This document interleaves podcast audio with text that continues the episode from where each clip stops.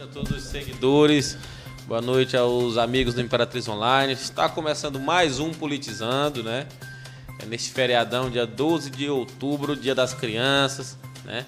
Muita gente aí aproveitando com a sua família, aproveitando com seus amigos e filhos, né? Principalmente.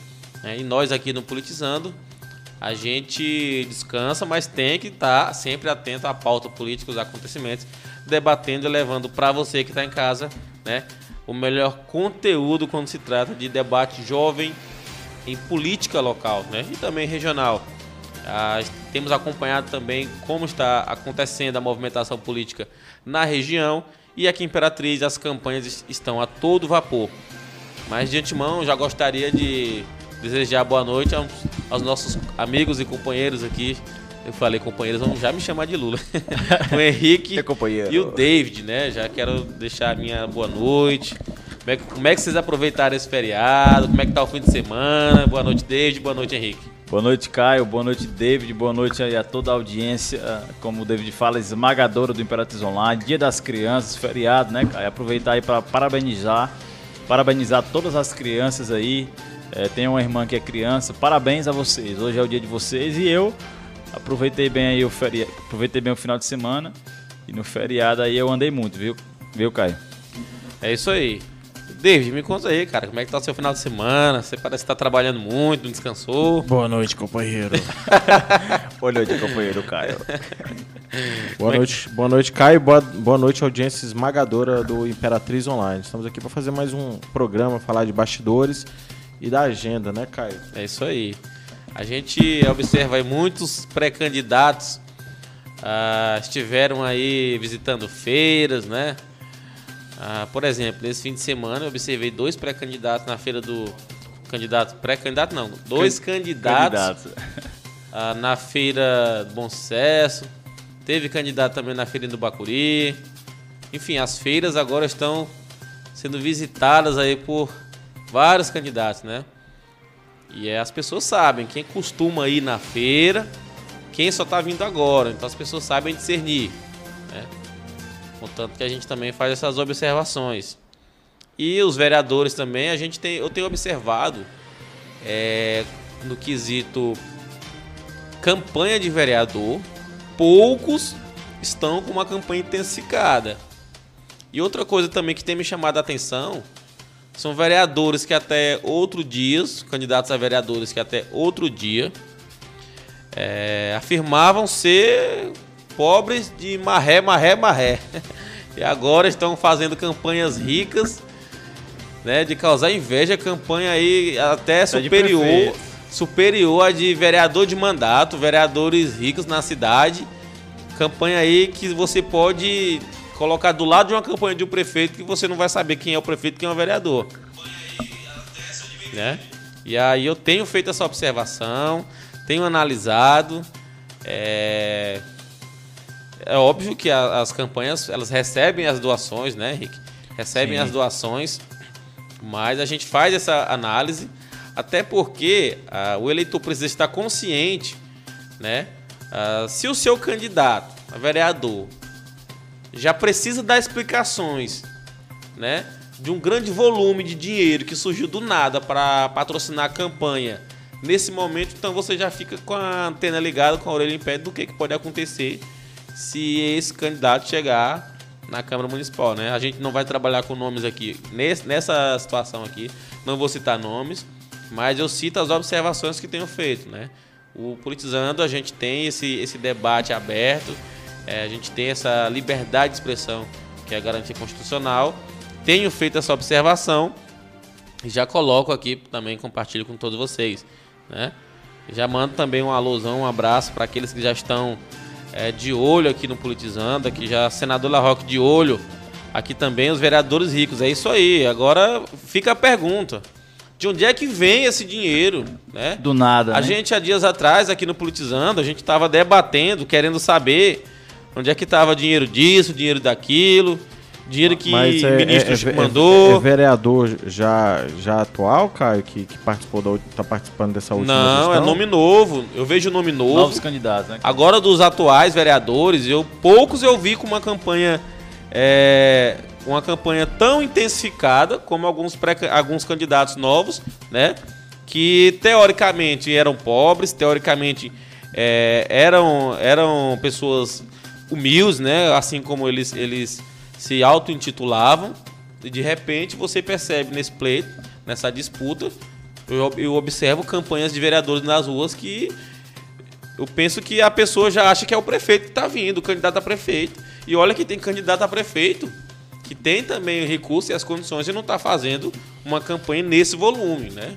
E o Politizando, com essa marca de crítica pontual, traz também esse debate para que você, eleitor, possa também fazer essa avaliação, né, Henrique? Tu já observou, Henrique, não? É, é, Caio, eu, eu ainda não olhei assim a, a declaração de bens de, dos vereadores é, e, e, quero até ressaltar que eu conheço, Caio, é, é um, vereador, um candidato a vereador do, do PSC que ele até recusou o fundo eleitoral, né? Teve, tem, tem, dois, na verdade, Imperatriz que recusaram é, o fundão eleitoral. Mas aí, é, como você falou, eu não tive acesso é, à declaração de bens de vereadores, mas acredito que sim. É, acredito que muitos irão investir pesado nessa campanha, né, cara? Até porque é uma campanha diferente. E acredito que vão colocar aí mesmo a mão no bolso é, para ganhar a eleição, né, cara? É, é aquela coisa, né? Para alguns, vale tudo. Só que eu fico me perguntando é de onde é que vem esse tudo, né? De algum lugar ele vem. Será que tem um padrinho aí? É, então tem uns, tem alguns candidatos que ou estão com muita sorte, ou ganharam na Mega Sena, ou tinha algum recurso aí guardado, guardado guardou aí por 10 anos, porque agora apareceu, pra né? Para investir agora, verdade. E, e, e, é como tu falou, cara. É, alguns candidatos aí, até a prefeitura mesmo, é, não vão gastar tanto, né? Não vão gastar tanto é, nessa campanha. E vi um vídeo né, de, um, de um candidato, de um, de um vereador de mandato que é candidato à reeleição, que recusou aí o, o dinheiro do fundo eleitoral e está até aí pedindo doações, né? Certo. Pedindo doações aí das pessoas que querem, né? Comungar das suas ideias, dos seus ideais e que acreditam na sua, no seu trabalho aí para fazer doações para sua campanha porque recusou aí o fundão é, eleitoral, né? É, eu, eu acredito que assim, o fundo eleitoral ele deve servir para democratizar as campanhas, né? Agora, enquanto for uma situação em que um tem muito mais e o outro tem muito menos, eu acho que Desigual. é, igual o tempo de, de, televisão. de televisão. Eu acho que é, não é democrático a forma como que é colocada.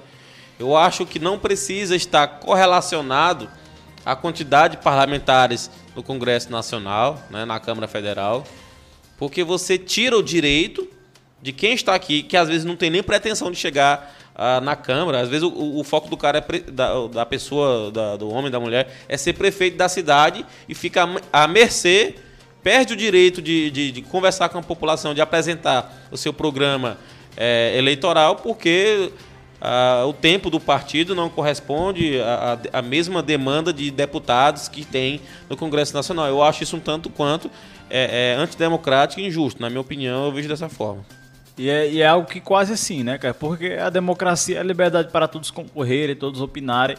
Acredito que, que, que deveria ser mais estudado, inclusive o tempo de televisão, né? Para que todos mostrassem as suas propostas, falassem com, com as pessoas que assistem televisão, porque hoje também nós temos as redes sociais, mas é importante ressaltar que nem todo mundo tem acesso né, à rede social. É, é, um, é um meio muito utilizado e que muitas pessoas, cara, acreditam que ganharão muitos votos através das redes sociais, mas a televisão ainda é um meio muito potente né, de alcançar pessoas e principalmente pessoas, de um, é, é, pessoas do público mais velho, né, as pessoas mais antigas que é, alguns nem gostam de redes sociais. Então acredito que deveria ser mais democratizado para todos aí, quem sabe futuramente terem o mesmo tempo de televisão e falar né, para os seus eleitores e para as pessoas que, que para as pessoas avaliarem as suas propostas aí, né? É, isso aí é graças à reforma política de 2017, né, que, que a gente tem essa é, é, é, esse problema que eu vejo isso como um problema, né? Apesar das, das redes sociais hoje, no meu ponto de vista, tá, Henrique? É, eu acho que o, o alcance já deve ter superado as redes sociais, ou, ou, ou a, a, televisão, as redes sociais já devem ter superado a televisão, até porque horário político é uma coisa chata, ninguém quer assistir. Né? A televisão as pessoas naturalmente hoje já não assistem. A pessoa chega em casa, deixa a televisão rodando lá por osmose lá. Então as pessoas já assistem muito pouco televisão. Horário político, então, é que elas não querem nem ver.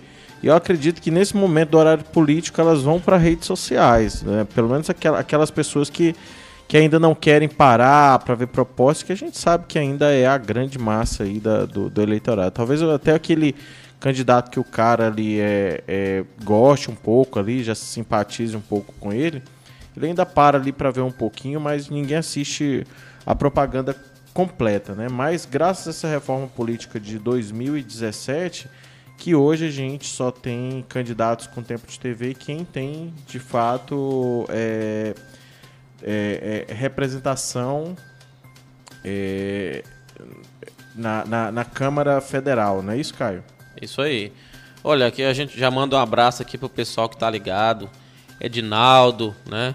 José, José Alves, quem mais? Steph, Steph Balieiro, o Tony, o né, Victor, né, cara? Victor, a Vitória, Marquinhos, Senador La Roque. Tony já, já chegou, Tony não falta não. Tony, A Rafa Tony. também já chegou, a Rafa também tá, ela tá disputando com o Tony para ver quem, quem comparece mais aí, né? O Cláudio aí chegou agora também, né? Sargento Cláudio Santos, né? Bom, e a gente, e eu até é, dando uma ênfase nessa colocação do David, eu, por exemplo, eu gosto de observar os programas eleitorais na televisão. Também. Eu acho que mesmo aquela pessoa mais ranzinza, que não gosta de receber o candidato na sua porta, que não gosta é, é, de ser incomodada, talvez ela se sinta mais à vontade é, é na poltrona do seu sofá, balançando na sua rede, na sua cadeirinha, e, e analisar daquela forma e decidir uh, por ela mesma, sem a interferência até do próprio candidato ali batendo na sua porta, eu acho que ela se sente mais confortável.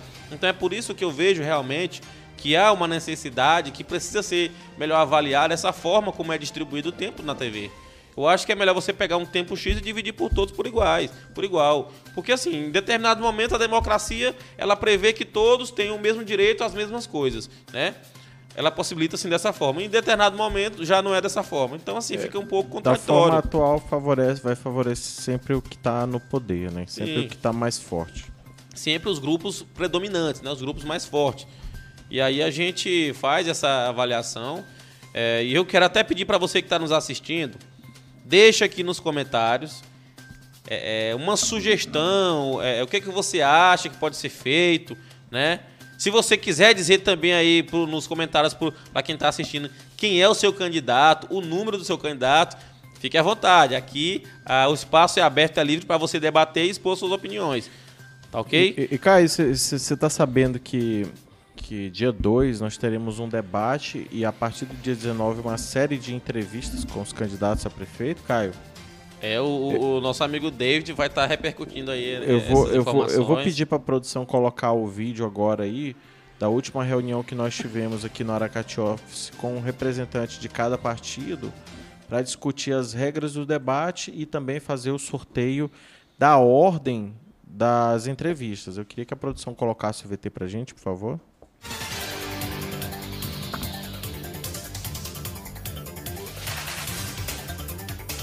Representantes de seis candidatos à Prefeitura Municipal participaram da reunião promovida pelo Imperatriz Online na tarde desta quinta-feira.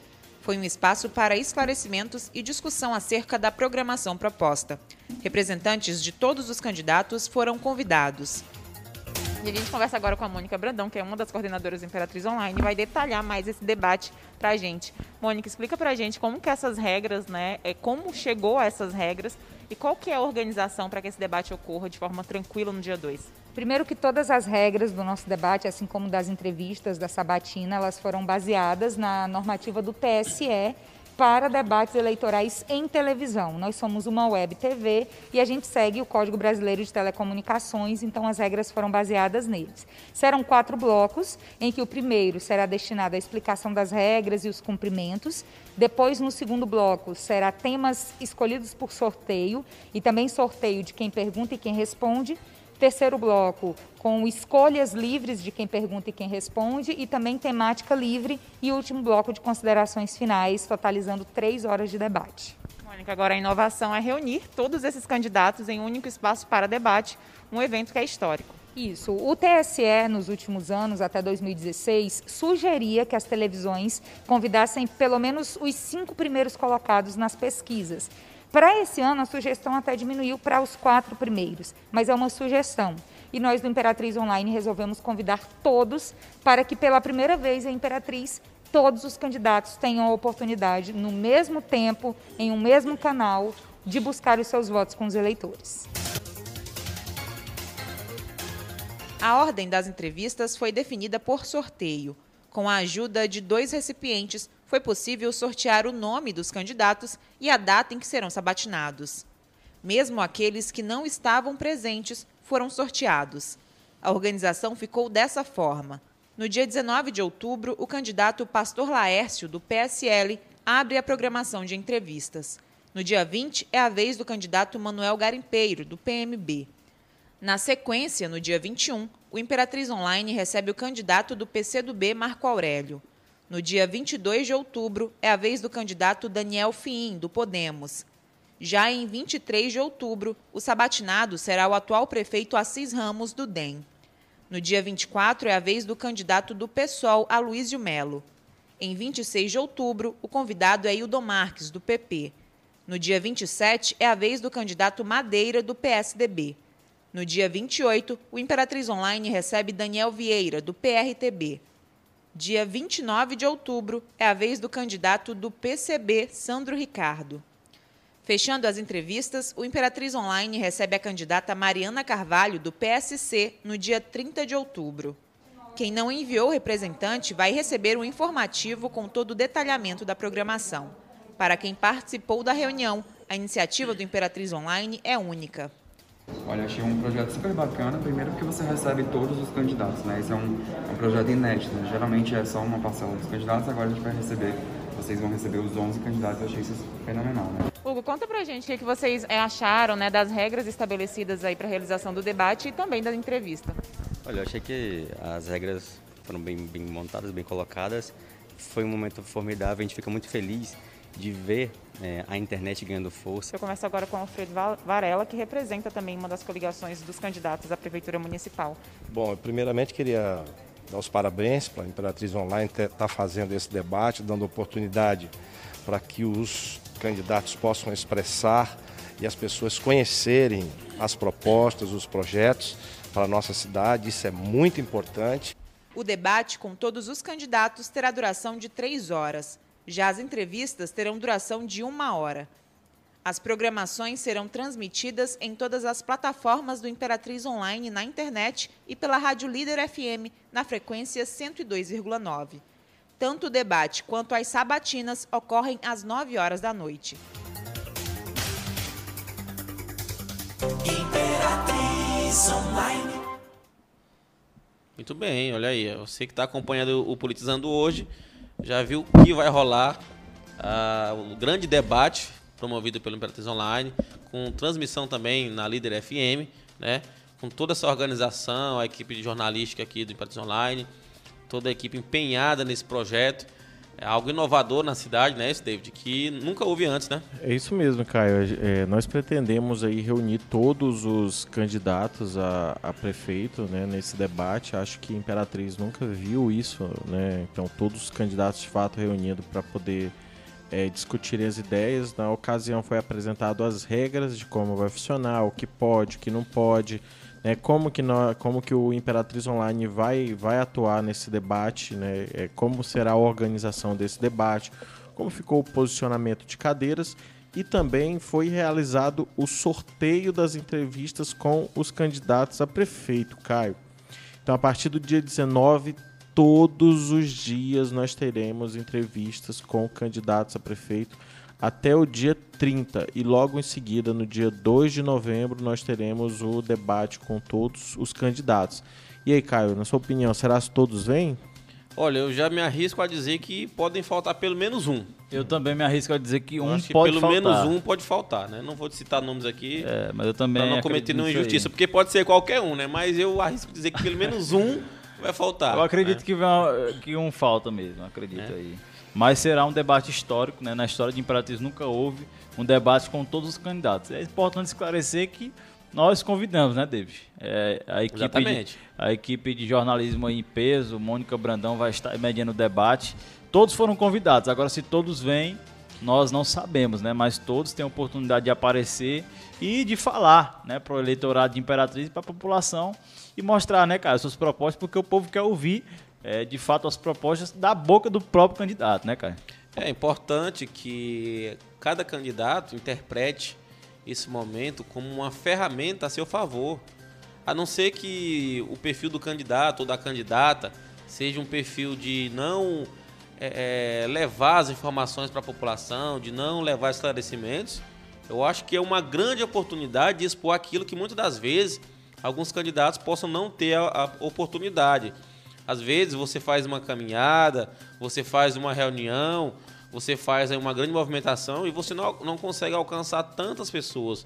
E um debate é, dessa magnitude, né, uh, pode ter um alcance muito superior ao que equivale a quase um mês de campanha. Você vai ter a oportunidade de levar suas informações, os seus ideais, seu plano de governo para as pessoas e também alcançar aquelas pessoas que ainda não lhe conhecem ou que já lhe conhecem, mas que querem conhecer o, o candidato, o plano de governo do candidato, as propostas, né? e ver o candidato presente, dialogando, conversando. Ah, o, o, nosso presidente Bolsonaro, por exemplo, muitas críticas na época quando ele não ia para os debates. Ah, beleza, venceu, mas eu acho que é uma falha e eu também pontuo isso. Então eu acredito que é oportuno eu acho que todos os candidatos que foram convidados. Mas ele não foi no debate porque tava com. tava se recuperando ainda da facada, né, Caio? É, tem esse detalhe também, né? Ele, ele coloca isso, mas eu acho que, enfim, dava para ter feito de alguma forma, dava para ter feito através de, de, de, Transmissão, né? Enfim, transmissão online, Skype, né? né? As ferramentas que a gente tem hoje possibilitam isso. Mas, enfim, é um exemplo que eu trouxe porque é, a gente destaca a importância que é o candidato se fazer presente, discutir, né? É, será bem recebido, a equipe é preparada, a produção está sendo bem desenvolvida. Você viu aí que os próprios relatos, os próprios relatos aí dos organizadores, dos coordenadores aí, dos representantes dos candidatos já testemunham que realmente as regras foram bem elaboradas. Então é importante que os candidatos também tenham essa consciência né? A gente faz questão de frisar e destacar que é uma ferramenta que, que é utilizada, que deve ser utilizada, que pode ser utilizada por eles em favor deles mesmos. Eu acho que o candidato que tem medo, ou a candidata que tenha medo de, de estar presente em um debate, isso já demonstra bastante acerca do perfil dele. Eu acho que o hoje não há mais espaço. Eu acho que hoje não há mais espaço para candidatos que se esconda das pessoas, sobretudo se esconder dos meios de comunicação. A nossa imprensa aqui em Imperatriz exerce um grande trabalho, é, é uma, uma imprensa muito pontual, crítica, né? tem críticas pontuais e eu acho que isso precisa ser analisado, não só aqui no Imperatriz Online, mas como qualquer debate que seja realmente respeitoso, que seja democrático, deve ser levado em consideração é, convites dessa magnitude e eu acho, acredito que será de grande valia é, é, as informações que as pessoas vão adquirir uh, no debate de ferro nos próximos dias aí. É isso aí. E as pessoas já estão perguntando como é que fazem para participar, para o público participar do debate. Bem, nós teremos é, é, as pessoas que estarão filtrando os comentários, né? E aquele comentário que for julgado é, interessante, importante, a Aliás. gente vai fazer a pergunta porque a gente sabe que vai vir perguntas assim de todos os tipos, Caio. Então, a gente também não vai expor ninguém ao ridículo. O Imperatriz Online não quer expor ninguém ao ridículo. O Imperatriz Online quer de fato um debate de ideias, quer que cada um apresente suas ideias, um, um local onde todos poderão, todos terão a oportunidade de colocar suas propostas para que de fato a população possa avaliar é, quem de fato é a melhor opção aí para ser escolhido, Caio. Isso aí, já tem sugestão também para fazer debate com os candidatos de senador La Roque, viu? É, cara. Já estão sugerindo aqui nos comentários, né? É, a, se desse tempo, eu acho que seria mais interessante Tem, ainda. Tempo e dinheiro, gente, né? porque fazer um debate desse não é barato, né? A nossa estrutura aqui é, é não é grande, não dá, não dá para receber todo mundo, então nós teremos aí que alugar o, o, o, o auditório do Aracati Office, então vai ser feito no auditório do Aracati Office, um local é, extremamente adequado para fazer isso, viu, Caio? É, vamos cumprir com todas as normas aí de distanciamento, inclusive já foram seguidas na reunião, tá? As pessoas estavam com é, é, é, com um banquinho, outro, outro tinha que estar tá livre, outro banquinho ocupado, outro livre, né? Então Sim. nós seguiremos aí com essa, com essa mesma metodologia para o debate. Cada representante poderá trazer duas pessoas da equipe, tá? De convidados para também não tumultuar, porque a gente sabe que isso pode até atrapalhar a hora do debate, o pessoal acaba ficando um pouco eufórico. Mas vai ser um debate bem interessante e só explicando aí por que a gente não faz outros debates, né? porque de fato é muito caro, nossa equipe ainda é pequena, mas a gente está trabalhando aí para que no futuro a gente possa cobrir toda a região aí, Caio. O Capilex já faz uma colocação aqui, ele diz que acha que vai faltar uns dois a três candidatos. Pode ser, Caplex. Mais um eu tenho quase certeza. Quem, quem, quem são os candidatos, Caplex? Fala aí, A gente Caplex. conseguiu encontrar. Fala aí, Caplex. A gente conseguiu encontrar um cara que, que tava difícil aí. Quase que a gente sobe a hashtag Cadê o Manuel Garimpeiro? Achou é, ele, rapaz? Rapaz, ele, ele, inclusive ele tava no eu vídeo, vi na imagem, cara. Né? Ele tava no tava vídeo, no vídeo aí, entendeu? Conseguimos encontrar o Manuel Garimpeiro. Gente boa. Gente boa, né? Ele, ele, ele tá. Vai, vai, vai, vai também participar do debate. Esteve aí para ver as regras, gostou entendeu? E vai participar do debate aí, viu, Caio? É importante, é importante que o, que o Manuelzinho compareça também, porque isso é bom para ele, né? E a população vai saber quais são as propostas dele, vai conhecer a, as opiniões dele, né? E vai decidir, né? Vai ter oportunidade de conhecer todos, ouvir todos, né? se todos vierem e decidir, né? Mas eu acho muito importante também que você analise e pontue a seguinte situação. Cada vez que você vê uh, um candidato que menospreze espaço como esse, fique atento. Entendeu? Você que nos acompanha, você sabe que a gente levanta debates interessantes, que a gente debate as situações do cotidiano político de forma justa, democrática, né? E as, e as pessoas, os candidatos, todos precisam respeitar espaços como esse, né? Até em, em defesa ao princípio da liberdade de expressão, o papel jornalístico, a atividade jornalística, que são trabalhos bem desenvolvidos aqui na cidade, né? Com algumas exceções, mas de forma geral bem desenvolvido na cidade. Então é importante que tenham essa consideração e façam essa avaliação. E você que assiste, que analise, que pontue também esse tipo de comportamento. Né? Aqueles que fogem, aqueles que não fogem, aqueles que, que estão dispostos a levar as informações até você, né? Eu acho que isso pode fazer a diferença realmente na escolha no dia 15 de novembro, não é isso, Henrique? É isso aí, Caio, o Caplex falou aqui, ó. Vou falar, porque o Hildo e o Madeira é pela agenda e talvez me arrisque do Assis, aí os candidatos que ele acha que vai faltar. É, mas... Será se o delegado vem, Caio? É, Será? Olha, eu me arrisco a dizer Será, que vem. Eu me arrisco a dizer que vem. É, eu acho que as agendas são complexas, mas dá para conseguir espaço. Sim. Dá para se fazer presente. É porque né? é um debate, é né, um canal cara? de comunicação, meu amigo. Se eu sou candidato, eu não perco uma oportunidade dessa, mas nem com taca. E, e vou dizer uma coisa, vai ser amplamente divulgado, não vai ser divulgado apenas nas redes sociais, vai ter divulgação massiva aí em canais de rádio, em telões de LED pela cidade. Então vai ser amplamente divulgado esse debate aí. Eu acho que quem faltar vai perder muito e vai acabar abrindo espaço para outros aí poder se sobressair, entendeu? Então é que... é importante assistir o debate.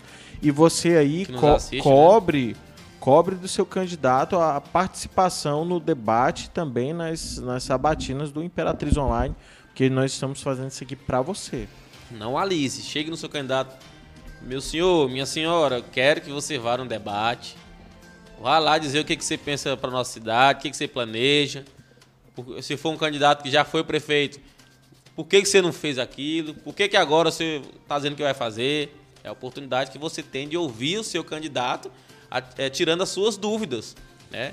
Será um tempo bem generoso para cada candidato e é uma oportunidade realmente de se fazer as, os esclarecimentos necessários, né? E quem não vier, cara, vai perder a oportunidade até de ganhar votos, né? Porque Sim. o debate aqui, Imperatriz Online, seja qualquer outro meio de comunicação, televisão ou internet, nas TVs webs, é a oportunidade do candidato falar com o povo, né?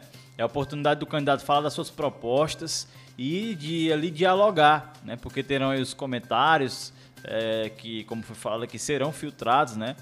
Para não ter nenhum constrangimento para candidatos, mas é importante dizer que quem não vier vai perder a oportunidade de ganhar até votos, porque é, é o discurso que convence, né? Em muita, muita, muitos dos casos o discurso convence e será uma oportunidade aí para todos os candidatos, os 11, falarem das suas propostas e tentar convencer aí o público que vai acompanhar esse debate aí aqui no Imperatriz Online, né?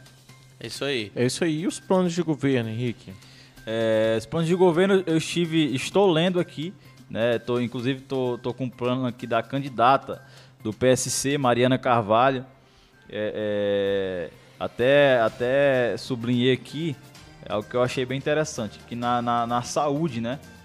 Está é, aqui no plano de governo da Mariana, diz assim: é ampliar a acessibilidade aos deficientes auditivos, né? Ao serviço da rede municipal de saúde por meio de capacitação em Libras. É, é algo que eu acho muito importante, né? Aí a comunidade surda é, de Imperatriz, do Brasil todo, mas especificamente da nossa cidade, ser é, aí mais assistida, né? Eu observo que é, em muitas lojas, por exemplo, não tem intérprete de Libras e acredito que é, essa proposta do plano de governo da Mariana aqui na área da saúde, né, que é ampliar a acessibilidade aos deficientes auditivos ao serviço da rede municipal de saúde por meio da capacitação em Libras. É algo que eu acho muito importante. É a inclusão, né, cara? A inclusão é sempre boa e aí a comunidade surda de Imperatriz de fato precisa ser mais assistida e aí é, é uma proposta, uma proposta boa. Na educação, eu, eu estive lendo só, aqui. Só, Henrique, só Sim, queria pontuar falar. um pouco dessa, dessa proposta que você colocou antes de você passar para a próxima. Sim. É... Henrique, eu acho que qualquer proposta que trate de incluir pessoas na sociedade, que trate de agregar as pessoas, de não criar barreiras, mas sim de aproximar as pessoas cada vez mais através das políticas públicas, eu acho que qualquer proposta que tenha esse viés, que vá nesse sentido, é uma proposta a ser aplaudida, é uma proposta benéfica, é uma proposta que realmente promove a igualdade social. A gente sabe, nós fizemos, uh, estudamos, fizemos nosso fundamental, ensino médio, e a gente pouco viu, acho que a gente não chegou nem a ver é, é, acerca da Libras na, na, na, escola que a gente frequentou, seja particular, seja escola pública, né? Sendo que a segunda é, é língua brasileira. Brasileira. Né? Então, segunda assim, como brasileira. é que a segunda língua brasileira foi tão menosprezada ao longo da história, sendo que a nossa população também é composta por várias pessoas surdas e, e mudas, né? Eles, eles chamam de surdas, né? Que é, que é como eles se, se intitulam. Comunidade surda. Né? Assim como todas as políticas que visam atender à necessidade dos deficientes, seja deficientes físicos, auditivos, é, mentais, enfim, as pessoas que têm limitações, mas que não deixam de ter direitos. Às vezes tem até precisa-se até ter mais direitos do que as pessoas que não têm essas limitações, né? Porque precisam realmente de uma atenção especial, né? Eu acho que a sociedade ela precisa ser composta dessa forma. Se você tem uma, é, duas pernas para andar e existe uma lei que facilita a sua vida de trafegar a pés pela cidade, não é por conta disso que você que não podem existir leis que facilitem a vida das pessoas que andam sobre as cadeiras de roda, que andam de muletas, né? Outro dia veio um candidato aqui e falou que é, não tinha ele por ser idoso tinha dificuldade em andar nas calçadas de Imperatriz e ele tinha sido já prefeito. E eu perguntei para ele por que, que o senhor não fez, né? Porque o senhor estava prefeito. Agora o senhor está se reclamando, o senhor, viu, o senhor está sentindo na pele a necessidade. Fez, né? Então, não precisa, a gente está sentindo na pele as necessidades. Basta a gente conversar com quem tem essas necessidades, basta a gente procurar conhecer as pessoas que passam por algumas dificuldades. A gente sabe que, pelo menos no calçadão, já deveria haver uma padronização das calçadas, por exemplo. Né? Ah, eu acho que eh, a padronização das calçadas deveria ser uma das propostas principais de um plano de governo que visa realmente estabelecer uh, essas mudanças, esses avanços na cidade. Então você coloca aí a questão da Libras, que é muito importante. Eu acho que deveria ser uma matéria uh, sempre frequente nas escolas públicas e municipais, tá ok? mas também a questão da acessibilidade, né? A acessibilidade nas ruas de Imperatriz, às vezes até nós que, que não temos essas limitações, às vezes a gente abre a porta de um carro, a porta nem abre porque a calçada não deixa.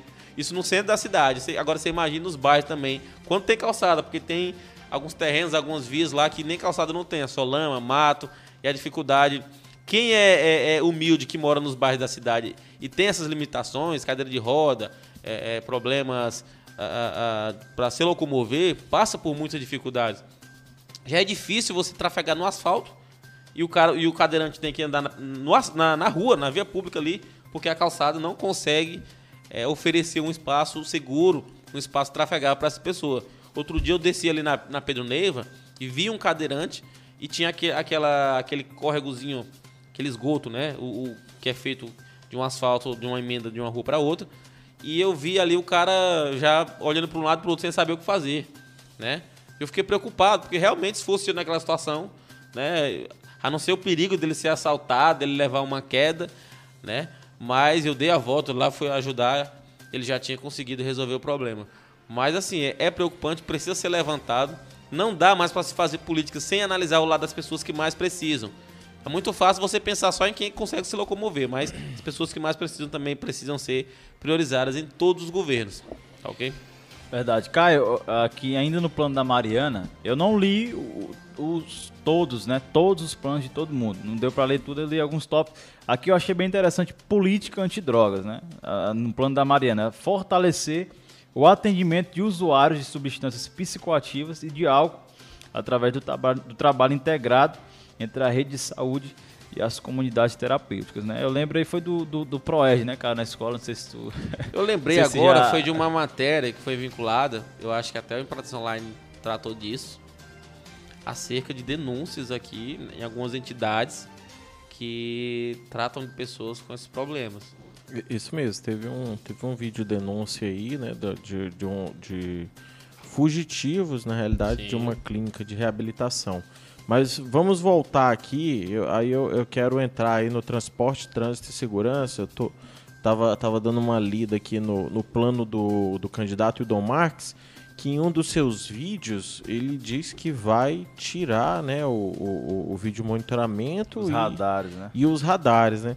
Mas na realidade no, no plano de governo dele ele está dizendo que vai haver uma integralização do sistema de monitoramento e vigilância em parceria do município com o Estado e, e suas instituições, buscando a efetividade do aparato da segurança pública, defesa civil e fiscalização de trânsito ao centro integrado às operações de segurança. Ou seja, basicamente ele vai manter o que já está é, sendo feito, hein? diferente do que ele disse em vídeo, pelo menos no, então é seu, tá no, seu, né? no seu plano de governo. Tem uma coisa. No seu plano de governo, aqui não fala absolutamente nada sobre a remoção de fato aí dos radares, dos radares e vídeo monitoramento. Né? Caio.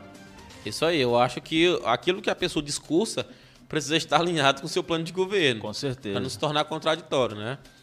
É, agora falando nisso também, eu vi, teve a inauguração aí do panelódromo, né? Vocês acompanharam? Verdade, sa saiu até uma postagem aí no, no Imperatriz Online, né? É, te teve aí a inauguração da obra do, do panelódromo, né? E já, já foram inclusive sorteados aí os, os boxes, né? E, e o pessoal já. Acho que a população já tá indo, Caio. Tá agora, panelada, hein, Caio? É, agora assim, eu vi, foi uma obra legal, tudo, mas a panelada de Imperatriz merecia um pouco mais de conceito ali no local. Ficou muito azul e branco ali, Caio.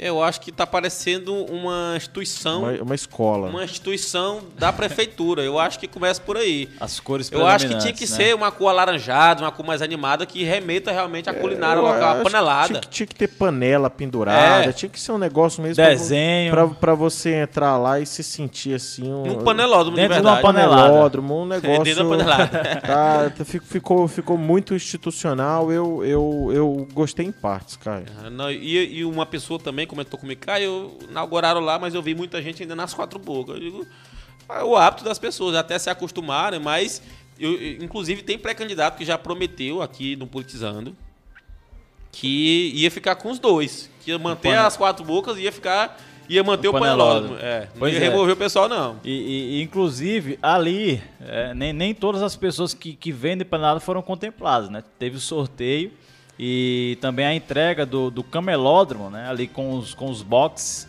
É, acredito que aí as pessoas que estão nas quatro bocas irão se deslocar para o futuro camelódromo aí que está em construção ainda, né?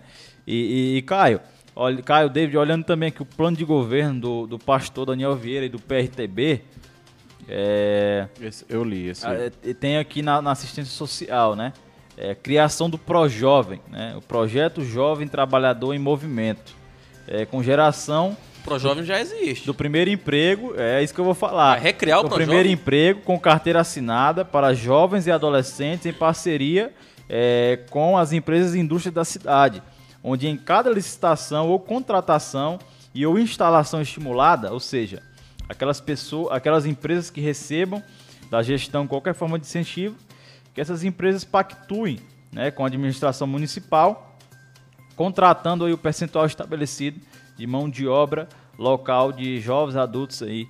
É, que o Caio falou, já existe esse programa, inclusive, é, por, por meio do CRAS aí, é, desde o início aí, quando a, quando a Fátima Avelino ainda era secretária de Desenvolvimento Social, é, é, foi criado aí um programa para contemplar, cara, os jovens da periferia, jovens aí que estão estudando, né, salvo engano, a partir dos 14, é, dos 14 anos que começam a ter curso nos CRAs, né, nos CRAs da, aí dos bairros, é, no Centro de Referência de Assistência Social. Então, o ProJovem já existe, né, Então, então a- Aqui, a, palavra não é criar, a- é, é- ou reativar, ou reimplantar. é, ou melhorar, né? Porque Melhorar, criar não tem, readequar. criar não tem como porque Tem já como. existe. É. Inclusive, inclusive é, a a Secretaria de Desenvolvimento Social, em parceria com o Ministério do Desenvolvimento, Desenvolvimento Social, criou, acho que é o programa Acessuas, né? Uma coisa assim, que contempla aí os jovens da periferia. Então, não é criar o ProJovem, é, é continuar ou melhorar aí o programa de emprego para jovens aprendizes aí que a gente já conhece, É, né? E, e no seu segundo, seu segundo item da saúde, né, do, do- do- continuando aí no pastor Daniel Vieira, ele coloca aqui que vai captar recursos junto ao governo federal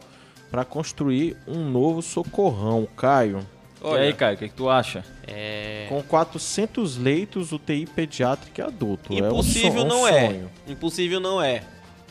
Mas assim, é, eu acho que prometer é, obras dessa dimensão, você tem que ter mais cautela. É, ele- não, ele tá, ele tá dizendo que vai captar verbas, né? Ainda mais. Da, da última vez que o Madeira teve aqui, ele disse que com menos de 100 milhões não, não constrói um, um, um hospital. Então, é, o o Daniel Vieira, ao meu ver, ele, ele não se. pelo menos a, a forma que ele expressa, ele não tem interesse em se relacionar bem com o governo do estado. E ele já O- disse isso aqui no O- programa, o que né? eu acredito que possa dificultar e atrapalhar um pouco esse projeto, que acredito que um hospital nessa dimensão que ele se propõe aí, acredito que é uma parceria de município, estado e governo Tem que federal. ser, David. Já vi candidatos que vieram aqui debater conosco e falaram que, ainda que tenham suas opiniões divergentes de A ou B, de governo A ou B, né? E eu acho que se faz muito necessário você saber dialogar, porque o governo do estado ele tem algumas obrigações, tem atribuição de, de, de propor recursos, propor obras, trabalho na cidade é da prefeitura, mas tem situações que diz respeito à saúde regional e o socorrão a gente sabe que atende a pessoas de- das mais diversas cidades do Maranhão, inclusive do Tocantins, inclusive é, do, do, do, do Piauí também. Tem gente que já, já gente do Piauí que veio, que veio ser atendida aqui no Socorrão. Então, assim, é, você não hoje não dá para o candidato porque ah, eu, sou, eu sou direita, eu não vou dialogar com a esquerda porque. eu- eu- não, gente, não pode ser dessa forma. Tem que ter o diálogo, Tem que né, ter o diálogo, porque assim, nós estamos falando da administração do dinheiro público. Então quer dizer que a cidade vai deixar de receber um recurso, porque o, o- o- um dinheiro que é direito da cidade, porque o, o- o gestor não tem capacidade de dialogar com outro é, líder de, de uma outra vertente ideológica. A, a ideologia vai ser uma barreira. Eu acho que a ideologia, eu acho que a né? ideologia, ela tem que conduzir, beleza, ali, os seus princípios. Mas ela não pode se tornar uma barreira que impeça de vir os recursos para a cidade. E que impeça de beneficiar a população, né, cara? Principalmente quando se trata de, de saúde pública. Então eu já discordo veementemente de qualquer política que discorde qualquer política que imponha barreiras de diálogo quando se trata de dinheiro público. Outro dia eu, eu conversava nas minhas redes sociais, é, é, defendia realmente que é preciso ter diálogo. Eu acho que hoje é, a gente pode conversar com quem é do centrão, inclusive quem é da esquerda. A gente não precisa estar se degladiando o tempo todo, não. Entendeu? Outro dia também conversei com algumas pessoas acerca ah, da sigla partidária. Um, é, é, um, colega meu falava ali que por que, que eu não citei fulano, que era do partido, partido isso, partido aquilo, em uma colocação que eu fiz onde eu mencionava ali três prefeitos que já passaram, né? Mas era uma avaliação de prefeitos, não de partidos. Então não tinha como eu avaliar uma outra pessoa que nunca foi prefeito, mas só de repente eu abro uma exceção no debate para falar de partido quando eu estava falando de prefeito. Então não pode ser dessa forma. Tem que haver o diálogo. A gente não quer crianças, idosos, pessoas acidentadas morrendo uh, uh, por conta da falta de diálogo de nenhum gestor. Você pode continuar com as suas divergências políticas, mas tem que dialogar. Um exemplo muito claro é o Flávio Dino, que todo dia posta uma crítica é, é, contra o governo Bolsonaro, contra o Bolsonaro, quase que todo dia constante. Você abre lá o Facebook e você vê uma crítica do governador em respeito a alguma ação, alguma, alguma é, situação do governo, mas ele tem que dialogar. Eu já vi ele dialogando com o vice-presidente, eu já vi ele sugerindo pactos, parcerias com o governo federal. Tem que existir. Né? Não dá pra gente virar as costas e cada um pro seu lado e o dinheiro fica ali boiando. Vai para outra cidade. O dinheiro que poderia vir para a Imperatriz vai para outra cidade. Então avalie bem se o seu candidato pretende realmente fazer uma política é, independente, porque a gente sabe que o dinheiro que vem para a Imperatriz, a gente sabe que não é pouco, mas a gente não pode fechar as comportas dos dinheiros que vêm de fora, do, que é o dinheiro que vem uh, do governo estadual, né? E o, e o dinheiro que vem da, do governo federal. Então, se você pode unir parcerias para fazer algo maior, por que, que você vai se limitar a fazer uma parceria só com o governo federal, sendo que você pode ampliar? Às vezes você consegue até mais leitos. Às vezes, se você conseguiu ali, por exemplo, 300 leitos com o governo federal, consegue mais 50 ali com o governo estadual. Não é, não é benéfico? Então, tem que pensar dessa forma. É, Caio, mandar um alô aí pro Marcos, Marcos Aurélio Martins está entrando agora. E o Tony diz assim, né? Eu vi a entrevista e não é bem o que vocês estão falando, não, gente. É o Daniel Vieira disse que o governador Flávio Dino, se eu estiver errado aqui alguma palavra, ele disse que o governador Flávio Dino não gosta de dialogar e que prefere.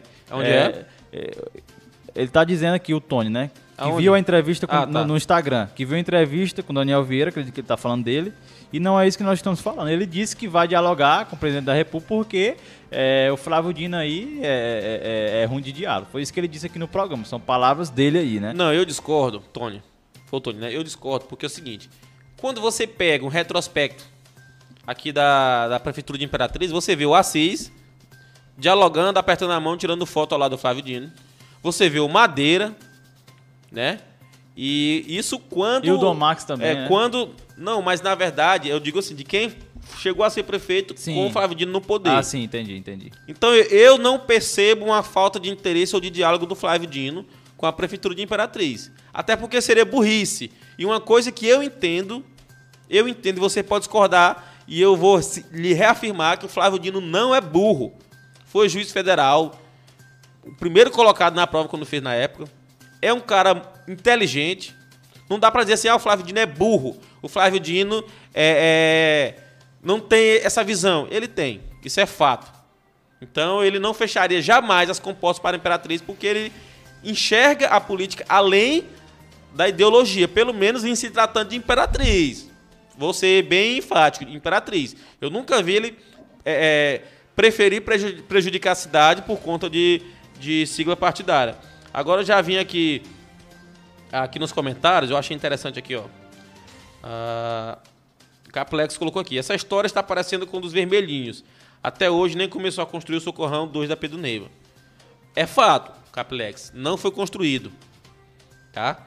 Mas eu, eu gosto de fazer as coisas de forma justa. Ah, é porque é, é o governo de esquerda, eu vou cair de pau na crítica e não vou dizer o porquê das coisas. Se eu tenho conhecimento e eu tenho informação, eu vou falar. E é isso que eu vou fazer agora. Nós tivemos acesso a algumas informações que o terreno onde será construído o Socorrão 2, né, que, que até o momento é uma promessa, passava por um processo judicial de desapropriação. Isso é previsto em lei. Quem estudou direito sabe ter a obrigação de afirmar isso. Eu estudei, eu tenho esse conhecimento e eu tenho que compartilhar com você. O processo de desapropriação, ele leva um tempo. É estudado um valor. A pessoa que é a proprietária ou, ou a empresa, ela é recebe uma indenização no valor que corresponde à correção é, é, monetária ali, é, do, do estabelecimento, né? atualizada, diga-se de passagem.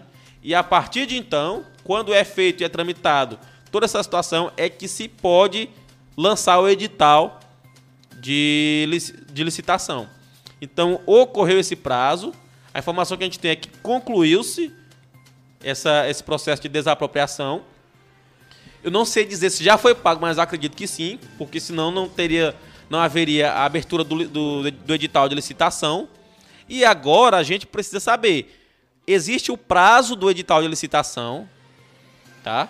Se esse pra, se, se está dentro do prazo, a partir desse prazo é que começa-se o trâmite já da escolha da empresa.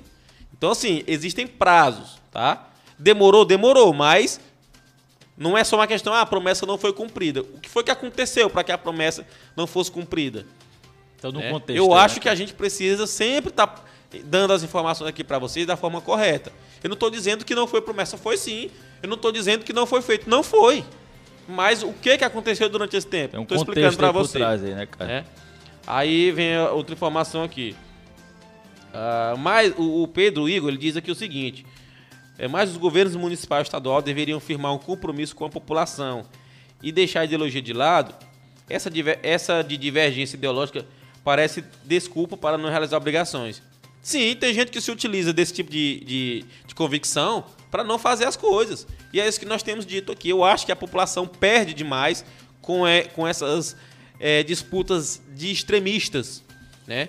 Eu acho que é possível você ser de esquerda, eu acho que é possível você ser de direita e não ser extremista. Você ter suas divergências, mas você precisa às vezes pensar e dar as mãos por um bem comum. Eu não estou dizendo que você que odeia a, a, sigla A, a sigla B, que você que não suporta, que não gosta, que você tem que amar. Não. Mas quando se trata de administração pública, só quem perde é o povo se uh, uh, os gestores tiverem essa ineficiência. Então a gente precisa ver isso aí também. E continuando ainda nos planos de governo, Caio, no item saúde do, do candidato é, Assis Ramos, né?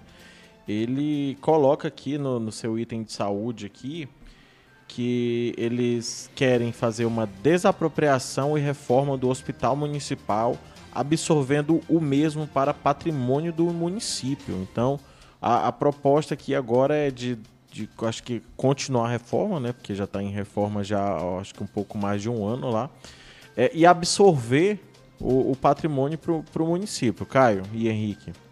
É, é, é, Caio, olhando aqui ainda no, no plano de, aqui de governo Daniel Vieira na segurança, né? Ele pontuou aqui de forma bem, bem subjetiva assim criar objetivos para serem desenvolvidos pela Guarda Municipal. Né? Aí indo lá para o, o plano do, do, do, atual prefeito Assis, ele disse que vai ampliar né, a Guarda Municipal, na segurança do plano dele também disse que vai ampliar o vídeo monitoramento nas localidades mais populosas, agora com identificador é, é, é, facial. Né? É, a Guarda Municipal, é importante ressaltar aqui agora, né, cara? Eles receberam em sexta-feira o armamento que estava previsto para receber, as armas de fogo, pistolas, escopetas, é algo que, que estava sendo esperado aí, uma autorização da Polícia Federal e agora os guardas municipais estão aí armados, né, para junto com a Polícia Civil, Polícia Militar, a gloriosa Polícia Militar, a Guarda Municipal e Polícia Civil para juntos atuarem aí combatendo a criminalidade. Aqui é algo que eu acho interessante que nós comentamos aqui no programa, Caio, que é a ampliação do vídeo monitoramento, né? E aqui, nas localidades mais populosas. E nos bairros aí, é, acredito que é são os locais que tem mais gente, né? Os grandes bairros, a Grande Cafeteira, o Grande Santa Rita, Nova Imperatriz. Então acredito que, que, que esse vídeo monitoramento, como já falei em programas anteriores, deveria ser colocado aí, é, principalmente nos bairros mais afastados, né, cara? Para inclusive combater a criminalidade. Que aqui dá ênfase que vai ter um identificador facial. Então acredito que é, é, é, pode ser melhorado muito mais para quem vier aí como prefeito de Imperatriz e não aquele extremismo de que vai tirar vídeo monitoramento, de que vai tirar radar, até porque é, é, é, só é multado nos radares aí quem anda igual louco, né? Quem não Sim. respeita aí o, o, Código de Trânsito Brasileiro e as velocidades permitidas. Então, é, o, o vídeo monitoramento deve ser melhorado, deve ser ampliado é, para o futuro gestor que vier aí a governar a Imperatriz, né? Se tratando de segurança pública, você entende, o, cara, o você vídeo, entende. A gente tem um pouco de, de experiência, cinco anos aí quase. É, se for somar com curso de formação, já dá mais de cinco. É. Então, assim, a gente entende um pouco a necessidade de ter vídeo monitoramento. Eu nunca fui contra vídeo monitoramento. Inclusive, eu trouxe aqui uma abordagem. Botei um vídeo aqui do, do vereador que lutou por isso. Sim. Acho que foi, foi justo. Mas é, tem que haver essa integração com a Polícia Militar.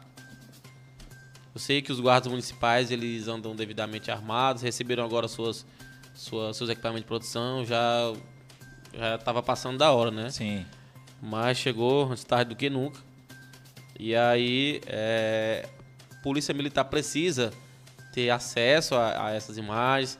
Eu já observei também que já, já começaram a ter acesso, porque eles disponibilizam uma quantidade de imagens, né? De, de vídeos para alguns órgãos.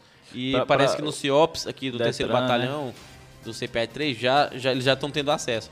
Mas assim, se você consegue levar essa proposta para todos os bairros de Imperatriz, sobretudo aqueles com maior índice de criminalidade, você consegue realmente propor resultados. Se a polícia está monitorando a movimentação de, de, de, vagabundos, de ladrões, de faccionados, é, fica muito melhor para você planejar operações. Com Ó, certeza. No, no, plano de governo do candidato Madeira, né, ele tem, tem um item aqui que é rediscutir a Zona Azul, reorganizar o trânsito, desativar a indústria da multa com a retirada de radares utilizados exclusivamente para fins de garimpar dinheiro. Então, já, já o Madeira colocou no, no plano de governo dele que ele, eh, pelo jeito, ele vai acabar com os radares, os radares, né? E também vai rediscutir a questão da Zona Azul, que, que foi agora é, é, barrada aí pela, pela, força de lei, né? pela Câmara do, dos Vereadores, Caio. É, por força de lei foi barrada a, a Zona Azul. A gente deve ver muitas placas na cidade, mas a gente inclusive informa para aqueles condutores de veículos, motocicletas, que elas não têm validade. Né? A partir do dia que foi publicado no Diário Oficial, perdeu toda a validade qualquer tipo de, de infração a partir daquela data né, que possa ter havido aí em relação à Zona Isso. Azul. E só para informar a população que o caso ainda está na justiça, né? Tá, tá tão brigando aí para reativar. Prefeitura no caso, né? Isso para reativar a Zona Azul, né? E, e, continua essa, essa, esse balaio de gato aí, Caio. A minha, a minha opinião é, é empírica, como com um pouco do, do conhecimento jurídico que a gente tem, eu acho que não não vai adiante. Porque primeiro a justiça entendeu no, nesse momento que a Câmara Municipal é quem é responsável por fazer leis e revogar leis. Então, assim, é, faz, é inerente ao vereador, à Casa Legislativa, decidir, ainda que seja por questão política, eles têm todo o direito. Compete a eles como legisladores. Ah, mas é porque o prefeito. Se o vereador entendeu que daquela forma não era benéfico, se a Câmara entendeu, eles têm a prerrogativa legal de, de fazer uma emenda na lei, de fazer uma lei que revoga a lei anterior. Tem todo direito. Então a justiça, ao contrário do que eu percebi que aconteceu no STF quando barrou uma nomeação que o Bolsonaro pretendia fazer para acho que para o cargo, o cargo mais alto, a presidência da, da APF, É diretor, diretor, diretor da, da APF, que o, o juiz, Alex, o, o, o, ministro Alexandre Moraes é, interveio, interviu na situação, porque o, é, é, o, o, indicado, no caso, tinha relação com a família, sendo que o cargo é de confiança. Então, para a pessoa ter confiança, ela pode ter também relação com a família, relação com o Bolsonaro, com o filho dele, enfim. O cargo é de confiança. É inerente ao presidente a escolha, seja a pessoa quem for. Então, a partir do momento que o Poder Judiciário começa a interferir em decisões que são é, é, de responsabilidade do poder ou executivo ou do poder é, é, legislativo, você começa a ter aí uma intervenção de um poder no outro. Não é isso que a Constituição fala. A Constituição fala que cada uma tem a sua independência, mas elas têm que estar em equilíbrio, cada um na sua função. Quando há um excesso, um abuso, aí sim a justiça precisa ser é, é, acionada, provocada para poder conter. Porque tem prefeito que faz desvio de verba pública, Tem vereadores que cometem erros aí, eh, recebem propina, cometem caixa 2, mas em uma, em uma ação que é inerente, que é uma ferramenta originária da Câmara Legislativa, né? Eu acho que a justiça é que a Imperatriz entendeu da mesma forma que eu estou pontuando. Não vamos meter a mão onde nós não podemos. É uma, se é para fazer uma lei ou se é para revogar uma lei, é uma atribuição unicamente da é, é, Câmara Municipal de Imperatriz. Essa é a minha visão. É, a questão é que a Câmara Municipal esperou todos os investimentos, né, em dinheiro que vai sair do, do contribuinte para fazer aí essa, essa palhaçada aí, porque no meu ponto, isso já é um ponto de vista meu, eu acho que é uma, é uma palhaçada tremenda ir lá criar uma lei para instituir é, um determinado serviço para a população.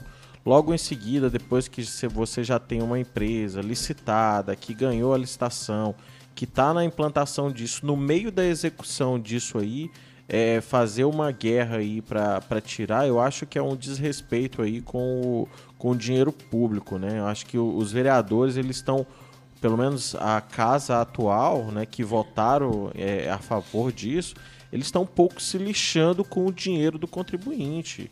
Eles mostram totalmente que, que gastou, gastou e a gente não está nem aí, vai tirar porque quer, porque parece mais um. Tá, tá parecendo mais uma queda de braço para ver quem é o mais forte aí, Caio. É, Caio. É, eu também concordo com essa questão do, do, do da responsabilidade financeira, né? A gente está tratando de dinheiro público.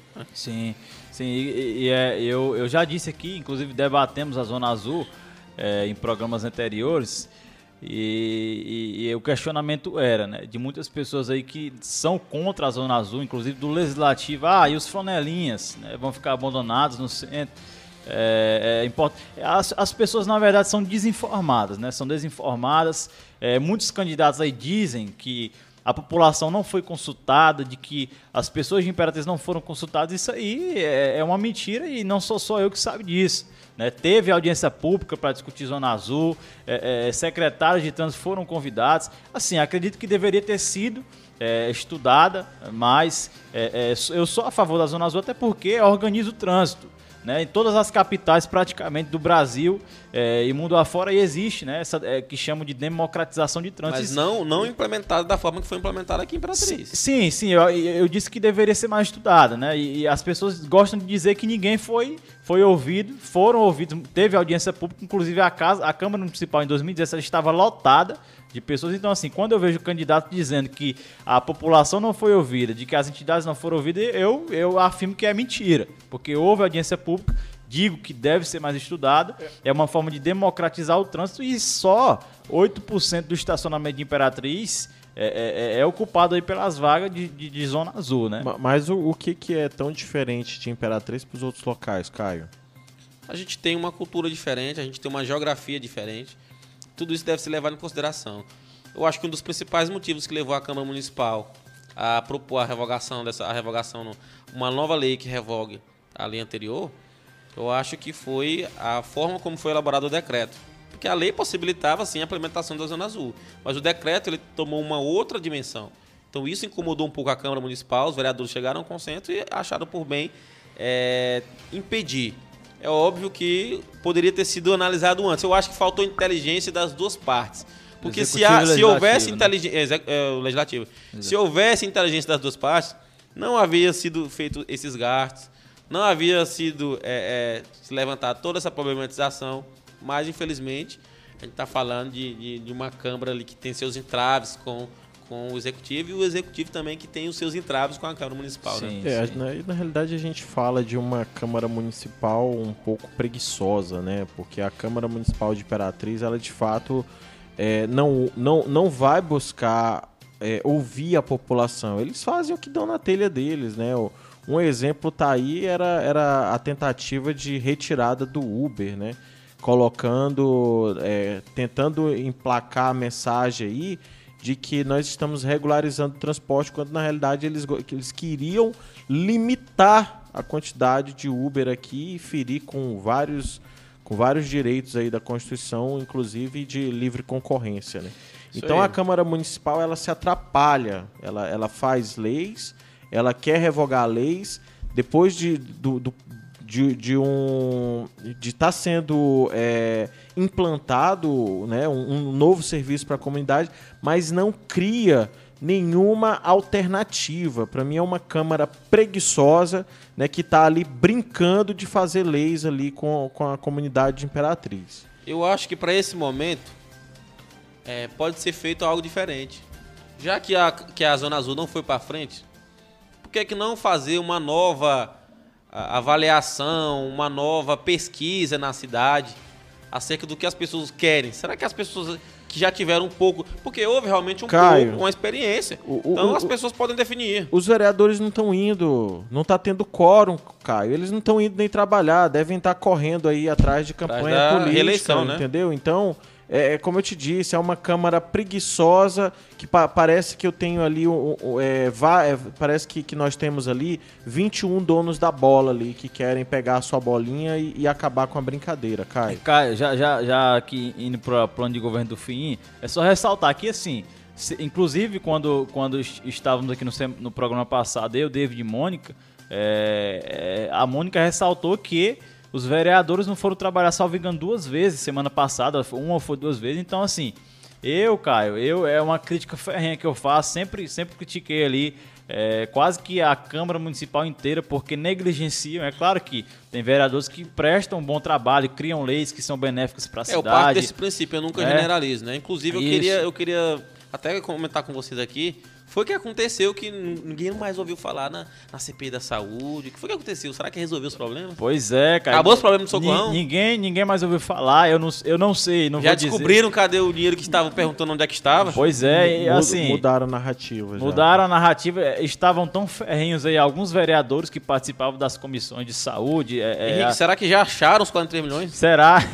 eu não sei, cara, não vi, não vi mais nenhum vereador se mover. Aqueles mais fervorosos, né, que, que perguntavam cadê os 43 milhões, as notas frias aí, se calaram. Não sei se já encontraram esse dinheiro, eu não sei o que que deu, mas é, concluindo meu raciocínio, é, é, uma crítica que eu faço e espero, cara, espero David, espero você que está nos acompanhando, que essa Câmara seja aí totalmente renovada. Vejo muitas pessoas dizendo isso, não sou só eu que penso assim.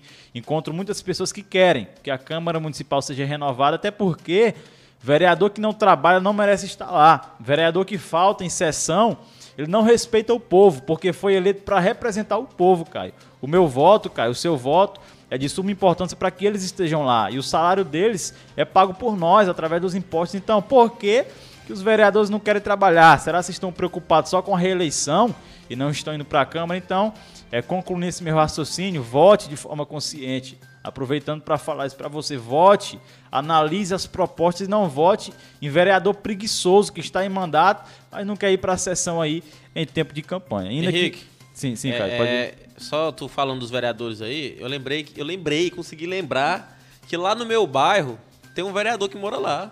Quem, Caio?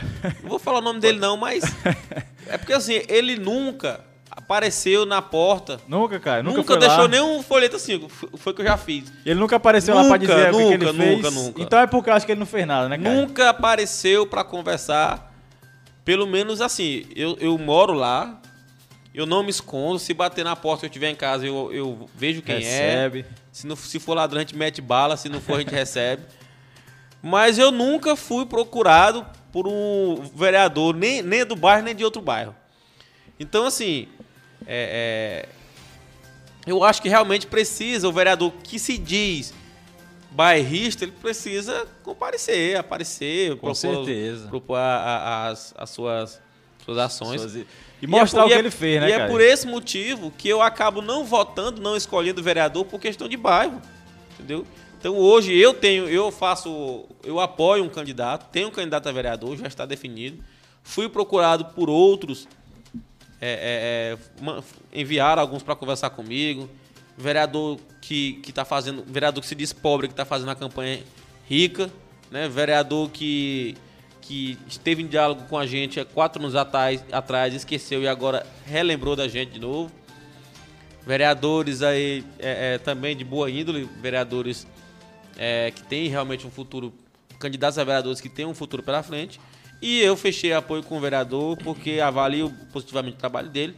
vou apoiar ele, porque eu não apoio uma pessoa se eu realmente não acreditar e não avaliar positivamente o trabalho dela. E, e continuando aqui no, no plano. Pode, pode falar. falar dele, pode falar dele. Continuando nos planos de governo aqui, né? Caio, é, boa parte dos candidatos estão prometendo aí um hospital municipal para Imperatriz, um novo. A gente tem no plano de governo do Madeira também, na, no, no item saúde, né? Já lá no finalzinho do, do plano de governo, ele promete também a, a, a criação, né? Deixa, deixa eu pegar Você é o aqui. Wildon?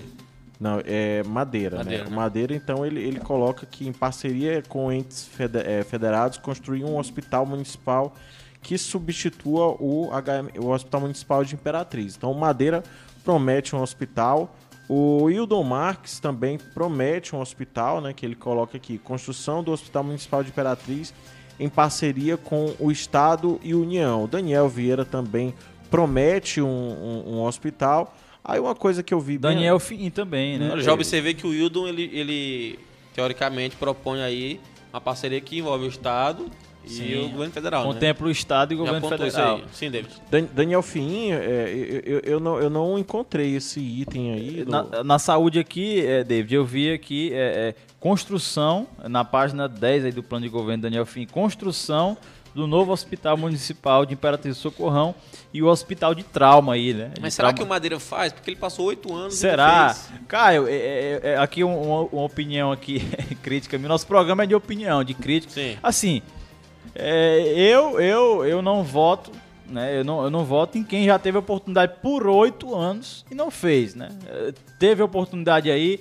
Acho engraçado que vi um vídeo né, do Madeira dizendo que bateu na porta de todo mundo, de ministro, de senador, para trazer a Suzano para cá. Então, por que que não houve esse empenho de bater na porta de ministro, de senador, de deputado federal para trazer um novo socorrão na sua gestão? Até porque é, é, é, é, Madeira é médico, né? Então, assim, não, não só porque é médico, mas como humano, como um E prefeito. você que- vota em atual gestor que também não fez? é, é, Caio, é, é- é- é- é- de fato, é, avalia o quê? né? Eu sempre, eu sempre digo que, que nenhuma gestão consegue fazer tudo em quatro anos. Acredito que a atual gestão, por exemplo, deixou de fazer algumas coisas importantes, né? E acredito que também é, houve um entrave com o governo estadual, parece que algumas picuinhas aí de governador, com prefeito, que talvez, né, impossibilitaram do novo socorrão ser, ser, ser, ser entregue para a Imperatriz, que é uma promessa do governo estadual que tu explicou os motivos para não estar aqui.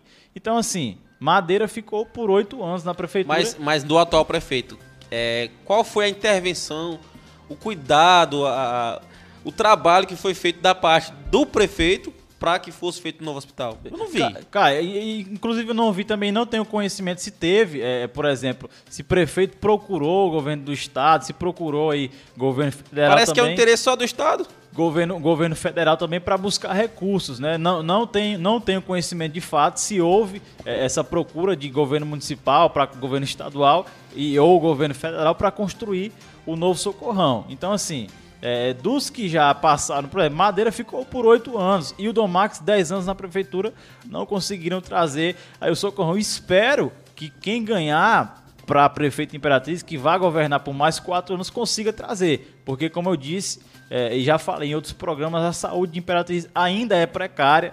É, muitas cidades dependem da nossa cidade, do socorrão de Imperatriz, para serem atendidas aí. Inclusive, tu disse que já pessoas até do Piauí já vieram para cá. Então, Agora- é, é- é um, é um descaso na saúde que ainda existe em Quero Imperatriz, fazer- na- na, gestão na- atual. Ah, Pergunto né? para vocês dois. Na, na minha opinião, a gestão atual ela, ela acertou no- na questão da saúde aí, foi com a, de fato a, a redução de filas aí no né, para marcação de consultas. Isso aí foi uma coisa, uma, foi uma coisa visível, né, que a gente já acompanhava da, da- das últimas gestão Madeira, que de fato era para um É, des- foi até desre- exibido o vídeo aí nas isso, filas. um desrespeito com a população das pessoas ficarem, passarem dias dormindo, na, na- na- é, dormir, ter que dormir na fila para poder marcar uma consulta ali.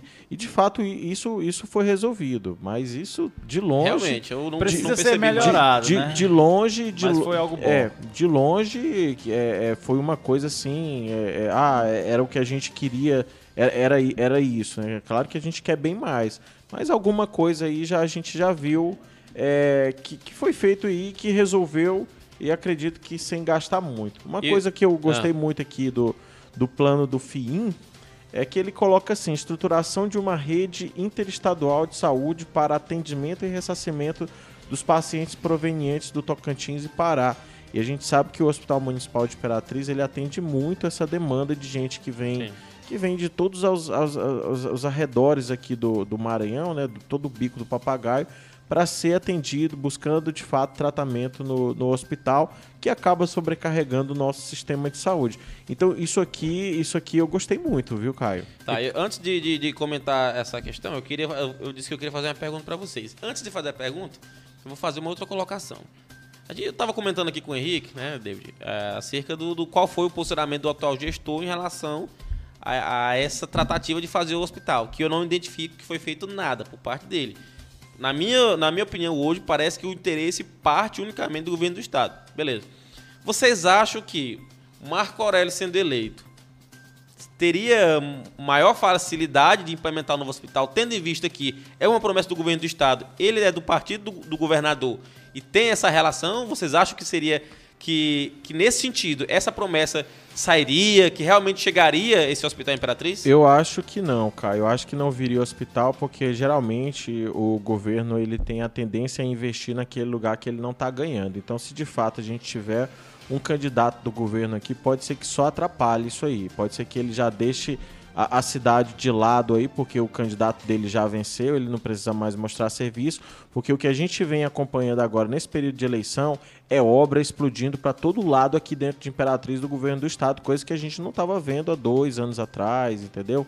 Então acredito que é, atrapalha um pouco aí ter uma boa relação aí no de fato Marco Aurélio e Flávio Dino. Pode ser que assim como, como cidades igual é, é São José de Ribamar lá que, que tem que tem de fato gestor é, da, é, é, é que é aliado do governo, a cidade está jogada às traças, Caio. Henrique? Então, é, Caio, eu, pode ser que sim, pode ser que não, mas acredito que haverá uma facilidade mais grande caso o Marco Aurélio ganhe, porque tem muita afinidade aí com o governador, né? E assim, é, em, em, alguns casos, né, não generalizando, é, quando o governador tem aí um, um, prefeito, um vereador do seu, do seu partido que comunga das mesmas ideias, ele talvez facilita e pode ser que esse hospital venha caso Marco Aurélio é, é seja eleito prefeito de Imperatriz, né? Eu, eu concordo com, contigo, é, é, Henrique, porque eu vejo, o David citou o exemplo inverso, e eu vejo em São João do Paraíso virou um canteiro de obras.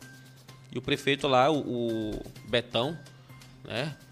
Ele é do PCdoB, é partidário, próximo do governador, e a coisa fluiu lá. Em Governador de Solobão, eu acompanhei o início da gestão do professor Geraldo. Também estava fluindo bem, asfalto chegando, poço artesiano, é, resolvendo o problema das águas, enfim. Eu percebi que houve realmente um, um, carinho especial do governo do estado com os seus correligionários, né? Então, em Imperatriz, eu faria essa aposta. Eu acho que realmente Quem teria sabe, né, mais cara? facilidade, né? Mas é. são suposições. Sim. Aqui nós estamos fazendo suposições, Isso. né? Isso e, mesmo. E, e, em se tratando. Eu ia fazer uma outra pergunta para vocês, acabei não, não lembrando, mas eu vi aqui uma, uma colocação aqui. É, o comentarista falou aqui, o, Alden, o Valden falou aqui, né? Todos nós sabemos que o hospital não vem. Né? É a opinião dele. Ele eu pode... não sou pessimista, eu quero que eu venha. Eu também né, sou cara? otimista. Eu, eu, sou otimista, eu quero que venha. Independente, gente, independente de, de, de prefeito Quem que vai traga, ser eleito, né? eu quero. Eu, sou, eu, eu, eu, eu gosto do, do povo né, sendo, sendo povo feliz, o povo sendo atendido de forma digna nos hospitais, é, na, nos CRAs da cidade, porque é, a nível de Brasil, cara, o atendimento público é visto como algo ruim. Né, que você chega, as pessoas te atendem mal. Então, assim, independente do prefeito que vier, a gestão pública deve ser de qualidade. Seja Marco Tem Aurélio, seja assim, seja assim, seja aí. Eu quero que o Socorrão venha, porque vai ser um bem para a população de Imperatriz e aí as pessoas serão atendidas de forma mais digna, né? Tem algo que pode embasar nosso, essa nossa reflexão. Por exemplo, é, eu, eu, sou muito justo nas, nas, minhas pontuações. O governo Flávio Dino, tem gente que odeia por conta da sigla, por conta, ah, é comunista, não sei o quê. Tem gente que apoia, enfim, tem aquela discussão que a gente já conhece. Mas houve um levantamento antes da eleição, do, no mandato de 2014, que foi um dos governos que mais cumpriu-se promessas. E aí a, a, o, o Valden ele coloca aqui que acha que não vem. Mas tá andando. Foi como eu expliquei no começo. houve a desapropriação, agora foi lançado o, o, o edital de licitação, então já são dois procedimentos que são previstos no andamento de qualquer obra. Então vamos dizer assim, que a obra tem 10 passos, dois já foram dados. Né? Então, assim, agora eu acho que depois que, que fechar essa questão do, do, do, do edital de licitação, aí, aí vai partir, a gente espera que parta para o início da obra, que é que seria essa que seria esse, essa sequência do trâmite, né? Mas por enquanto é uma promessa que avançou apenas dois pontos. A gente espera que avance no, no início da obra, que é, o, que é o quarto ponto, o terceiro ponto, e a conclusão, que é o quinto ponto, né? A gente espera dessa forma. É, aí vou voltando aí sobre a questão do relacionamento prefeito e, e governo, né? A gente até espera também que se caso o candidato Marco Aurélio venha ganhar, que ele consiga aí ajudar a resolver o problema das Funacs Imperatriz, né? Que a gente Sim. sabe que tem essa obra aí faraônica aí que está já há muito tempo abandonada e, e não sai do papel, que é de responsabilidade do governo de estado, independente se foi a gestão anterior ou não que deixou esse presente aí para o governo do estado. De fato, ele está para atender a população e resolver os problemas, e esse é um problema que ele não está tendo competência para resolver, Caio. A gente perguntou, não sei se foi para o Marco Aurélio, sobre essa questão. Sim. Estava é, barrado é, na justiça? É, é, uma, é uma obra, é uma, na realidade a justiça está tá, a, a, justiça tá obrigando que o governo entregue a Sim. obra. Perguntou pro Rio do Amaral, Entendeu? E o governo está entrando na justiça para que ele não tenha essa obrigatoriedade de entregar a obra agora, porque a obra tem muitos problemas que precisam ser revisados. Mas só que isso é, vai se arrastando, vai se arrastando. Quem perde é a população. E, e ninguém né? resolve o problema. A gente tem ali mais de 18 milhões. Caio? E há realmente uma necessidade 18 obra. milhões, Caio, tu tem ideia é do muito que é, dinheiro pra tem ideia do que é 18 milhões, Caio? Muito dinheiro. Eu, particularmente, gostaria de que o governo estadual terminasse essa obra. Pois é, mas, mas não está tendo essa competência para finalizar essa obra. Então a gente espera que o Marco Aurélio aqui, ele vendo ele vendo um problema que, que acontece o tempo inteiro de gente fugindo da FUNAC, de, da, da, da, da garotada lá, da, da molecada lá, é, é, é, fazendo o que quer ali dentro. Espero que ele veja isso e de fato consiga dialogar com o governo do estado para finalizar essa obra ou, ou, dar um fim para essa novela aí que nunca acaba que é a obra da FUNAC, que já teve mais de 18 milhões gastos naquela obra e, e, e tá lá só estrutura de, de cimento levantada. Muito dinheiro público ali jogado fora, o qual o governo ainda não, na realidade, nem fala dessa obra. O Valdenberg Souza comentou aqui: Eu fui nesta obra e tem uma equipe lá trabalhando. Bom, então, se realmente é uma equipe que está trabalhando para dar andamento à obra, então a gente já, já é uma, uma informação animadora. Mas a gente precisa realmente fazer o um levantamento para saber em que pé está essa situação. É, é verdade. Eu vou, eu vou pedir para a equipe de jornalismo do Imperatriz Online novamente fazer uma matéria sobre a obra da FUNAC. Nós fizemos uma matéria em novembro, né? Vai, já vai completar um ano. Nós fizemos uma matéria em novembro de 2019 da obra da FUNAC, que deveria ser entregue em janeiro agora de 2020 e nada aconteceu. É, Caio, Sim, David, é, já tá. finalizar, já, né? Já deu em 9 horas, né? Já deu em 9 horas. Rapidamente, só que no, no, no plano do Daniel Fim, na, na, parte da segurança, né? Aqui ele diz monitoramento urbano. É otimizar o sistema de monitoramento de segurança eletrônico por câmeras em pontos estratégicos né, e vulneráveis da cidade. Mais um candidato a prefeito falando do monitoramento aí é, eletrônico, né, Caio? É isso aí. A gente já, já o nosso tempo que já está acabando, já acabou na verdade. Né? A gente abordou um pouco do, do, dos planos de governo e outras temáticas também acerca da política local. A gente agradece você pela audiência, né? O David vai. Tem mais informação, David? Não, e, e, só, só lembrando que agora no, no próximo programa nós vamos vir com o tema saúde, vamos abordar o que cada um está falando sobre saúde, o que cada um está falando sobre trânsito. Nós vamos melhorar essa dinâmica agora de, da análise dos planos de governo para que vocês entendam melhor o que, que seu candidato vai fazer aí é, a cada ponto do plano de governo. Então nós vamos sortear aqui três itens, fazer o sorteio aqui novamente com a nossa ultra tecnologia do copinho aqui. É, e, e, vamos debater aí o, o, plano de cada um, e o plano de cada um também vai ser comentado mediante a sorteio. Caio. Olha, o, o GT Sudário, né, o Gerson Sudário diz aqui, Sou de Lago da Pedra. Boa noite. Um abraço para o pessoal de Lago Um da abraço, Pedra aí. Boa noite. Boa noite aí. Um abraço pra você. E a gente agradece a todos que estiveram conosco até o momento. A gente vai continuar abordando os planos de governo, né? E acompanha as novidades do Imperatriz Online. Tem debate vindo aí, debate de ferro. Você vai ver, você vai ter a oportunidade de ver se vier o seu candidato aqui esclarecendo várias as várias perguntas. Mas acredito que a maioria deles vem sim e você vai ter essa oportunidade. E as entrevistas, cara, começam a partir do dia 19. 19 até o dia 30 desse mês, tá bom? Fiquem ligados É, aí em todas as lives do Imperatriz Online. Todos os dias. Então, cobre do seu candidato. Eu quero te ver no Imperatriz Online. É isso aí, valeu! Valeu, um abraço.